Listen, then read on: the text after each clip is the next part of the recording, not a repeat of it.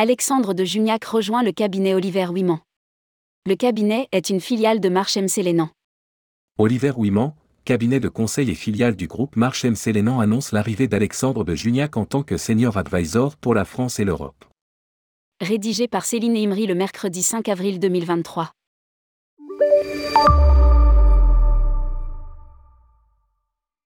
Alexandre de Juniac, actuellement membre du conseil d'administration de Cimaero, GR Lines et Riader rejoint le cabinet de conseil Oliver Ouiman.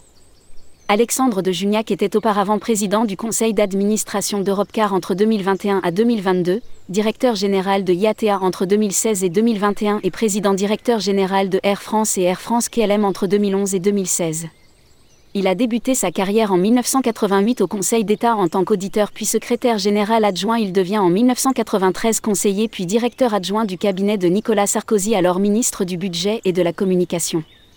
En 1995, il rejoint Alais, anciennement Thomson CSF, où il occupera plusieurs postes, directeur du plan et du développement, directeur vente and marketing de la division avionique, directeur général adjoint et secrétaire général, directeur général adjoint de la division système aérien et enfin directeur général pour l'Asie, le Moyen-Orient, l'Afrique et l'Amérique latine.